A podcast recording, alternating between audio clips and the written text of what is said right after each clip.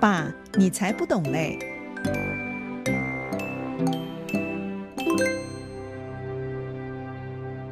各位听众朋友，大家好，欢迎又来到《爸，你才不懂嘞》这个节目，我是邵正红。今天我要继续跟大家谈一谈写书法这件事。当我们进入书法的世界，开始练习写毛笔字的时候，如果你不懂得使用书法的器具，难免呢就会事倍功半。所谓“工欲善其事，必先利其器”，而书法的器具就是文房四宝。所以，我们必须对这四宝啊有所了解，才算是对书法有所认识嘛。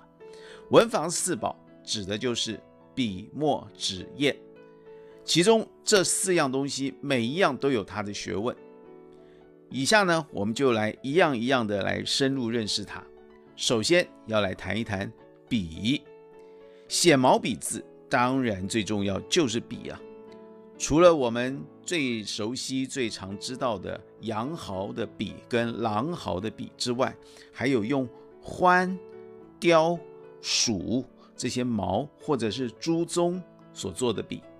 这类动物毛所做的笔啊，感觉比较刚硬，有弹性。而软毫的笔，除了羊毛之外，也有用鸟类羽毛做成的。所以综合起来，我们约略可以将毛笔的原料。和性能区分成下列几种：一种是第一鸡毫笔，第二羊毫笔，第三素羊毫笔，也就是保存三年以上的精选羊毛所制成的笔；第四羊须笔，好，也就是用山羊胡须所制成的大楷笔；五乳羊毫笔，用羔羊毛制成最软的小楷笔；六狼毫笔。七兔毫笔也称为子毫笔哦。八兔羊混合笔，像七子三羊或者是五子三羊这种呃笔上面会写出来的字句啊，就是指兔跟羊的毛混合起来的这个混合笔。第九熊毫笔，熊毫笔啊很特别，很少见，所以呢熊毫笔值得大家收藏。十猪鬃笔，十一鼠须笔，也就是老鼠的胡须制成的。据说啊，王羲之的《兰亭序》就是用这种笔写的哦。十二竹笔，要写到五尺以上的字才会用到竹笔，但通常没那么大的笔啊，就用竹片啊刮碎它里面的那个垂软来使用哈。至于上述哪一种笔比较适合自己用呢？这完全因人而异。对于初学者来说呢，软硬毛混合的笔啊会比较好，因为我们练习久了之后，用软毫笔或者用硬毫笔都可以适应。另外呢，毛笔的笔头也有长短之分，初学者通常可以用短毫笔来培养自己的技巧，有了基础之后，再试试用长毫笔，可以有。蓄墨的这个用处，而且啊，写出来的字墨色会饱和而且圆润哦。我们呢、一般都以为毛笔是秦朝蒙恬发明的，但是根据古代历史记载，夏商周三代之前就已经普遍使用毛笔了，只不过蒙恬使用羊毛竹管来制笔。并且呢，大量的制造给全国的百姓使用，所以后人才会误以为蒙恬是毛笔的创始人。我们在购买毛笔的时候，也有几个选购的标准啊，就是从尖、齐、圆、剑四方面去检查。尖就是笔尖要很锐利，要够坚实；齐就是将笔的尖端呢、用温水把它发开之后，用手指。把笔尖给它挤扁，看看尖端的部分是不是整齐。圆就是那个笔头要够圆状饱满。健也就是健康的健，就是指毛笔的瘦毛软细一致，而且没有扁平或者是弯曲的这些毫毛。从这四方面去检查笔，就可以选购到一支好笔。此外呢，在我们选购回来的毛笔，保管的方式也很重要。如果这支笔不常用，每一次用完呢、就要用清水洗干净。但是洗的时候不可以用手去戳它，以免你伤了那个笔毛。我们只能将笔放在清水中摆动，之后再吊起来风干。那么一支天天使用的笔啊，在用过之后，可以不必去洗了，只要再买一个铜笔套套上就可以了。不过有一点要特别提醒的，就是在我们买回新笔之后，用冷水将笔浸湿润开，等笔毛完全浸开之后再使用，千万不可以用滚烫的热水去浸泡啊，因为兽毛啊是最怕烫，会卷曲起来，一旦这样，好笔也会变成烂笔了，所以一定要用冷水浸哦。毛笔是文房四宝中首先需要认识的。当我们能够妥善保管笔的时候，就已经跨出书法练习的一大步了。接下来要跟大家谈的是墨。这个墨啊，很多书法家都非常了解，就是墨通常有两种，分别是油烟墨和松烟墨。油烟墨的颜色呢，有光泽。比较适合画水墨画用，而松烟墨比较黑，没什么光泽，所以适合写字。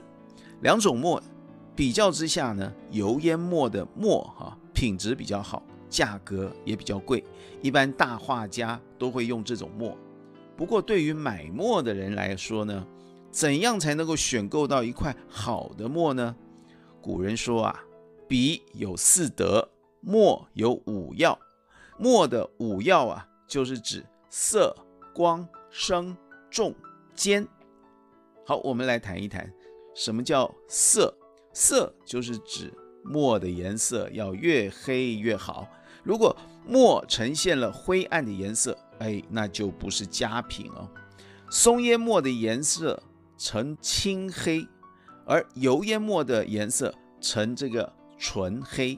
我们肉眼啊，可能很难分辨啊，但是写在纸上的时候就可以检查出来了。这个墨色的光啊，就是墨光啊，需要有的那个亮度啊，是黑色的光泽，写出来的字会发亮。所以呢，也有人说墨光就是墨色。不过我偷偷告诉你一个秘密，如果深入比较。你就会发现，真正好的墨，它的墨光所发出来的是紫光，俗称紫光墨。古代啊，有一位做墨的大师叫李廷圭啊，他做墨的时候呢，用了珍珠粉、龙脑、犀角等十二种原料，所以紫光是从这些多种光辉中合成的。只不过现在这种墨很少见，甚至于买都买不到。就算有，顶多也是一般的黑光，而非紫光了。如果你去店里面买墨，问问是否有会发紫光的墨，哎，老板一定知道你是行家。第三个声，什么是声呢？墨也会表现出声音哦。在什么样的情况下它会有声音呢？第一是磨墨的时候，另外在敲墨的时候。都可以听到墨的声音。你磨墨的时候，如果无声啊，那么这个墨就是块好墨。另外，买一块新墨的时候，你用指甲去弹弹它，如果发出厚重实在的声音，就表示这块墨的用烟很好，是好墨。如果发出的声音很清脆，那就表示它用的烟太劣质了，或者用的胶太多了。属于劣墨。第四个字是重，也就是以墨的重量来衡量墨的好坏。这一点啊，古人是非常讲究的。只不过现在因为用的材料没有古时候那么多，而一般的文具店里卖的墨呢，又都不是很讲究的材质，所以啊，用重量来衡量好坏啊，现在来看并不是很准确哈。第五个字是坚，坚就是。坚强的坚，指的是墨的坚硬程度。墨质越坚硬的是好墨，墨质比较软的是劣墨。这是因为啊，它所使用的胶不同所造成的。我们可以用支小刀片在墨的边缘轻轻割一刀。如果割得深，就表示墨太软了；若割得很浅，那就表示墨质很硬，是一块好墨。磨墨的时候要用清水，不要用砚台中没有用完的水，要换上新水比较好。而磨的时候呢，把握一个要领，就是重按轻推，而且呢不可以太快，磨的圈子则要大一些。当你磨好的时候呢，一定要将墨口啊给它擦干，以防止它干裂碎掉。同时呢，墨也很怕受潮，所以在墨的外部啊最好包一张纸，可以呢让墨保存的久一些。好，今天这一集呢，我先跟大大家谈一谈笔跟墨，下一集我们再来谈纸跟砚。我们就今天先到这里喽，我们下一集再见，拜拜。